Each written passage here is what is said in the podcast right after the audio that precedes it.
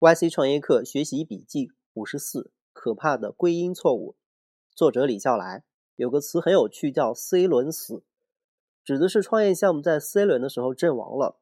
无论在此前它看起来是多么的好，多么的受资本的追逐。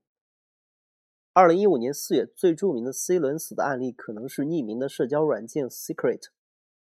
Secret 的前后三千五百万美元的投资化为乌有。在这个过程中，两位创始人前后套现了六百万美元。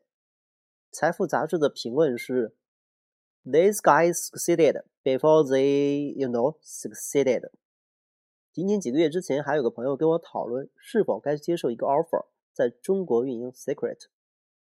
当时我的意见是：别去，没意思。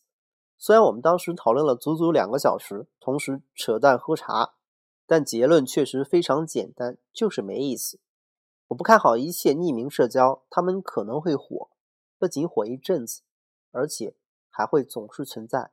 但是实名社交的市场更大，不仅更大，还大很多很多。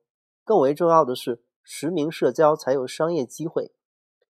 C 轮死这个现象的有趣之处在于，它折射出来一个普遍的错误，叫归因谬误 （attribute fallacy）。A、B 轮的时候，公司的业绩确实不错，这是有原因的。问题在于，真正的原因是什么呢？像 Secret 这种应用火的原因，不是因为大家都爱这个产品，而是因为人群中有相当数量的人确实是阴暗的，只有他们才喜欢用这种东西。然后问题就来了，接下来呢？你成功的聚拢了一批心理阴暗的人，然后呢？国内也有另外一个例子，豆瓣。豆瓣没有死，但说实话也跟死了差不多。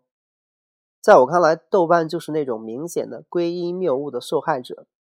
豆瓣一直以为自己是靠小清新赢得市场的，这决定了他后面所有的决策。而事实上根本不是如此。豆瓣上最火的地方是小组，豆瓣上最火的小组都是重口味的。千万不要以为我是在鄙视豆瓣，我真心羡慕一切。做出这样大社区的人和公司，而豆瓣从另外一个角度说，它是一家值得尊重的公司，因为它在相当长的一段时间里，几乎是国内罕见，甚至是唯一的原创创建。值得注意的是，归因谬误常常不是逻辑问题，而是心理问题。生活中常见的例子是，大多数女生对自己的相貌平庸，所以没人追求的解释是：我才不是那种人呢。这句话后面各种隐含的意味，能给自己多多少少的心理安慰。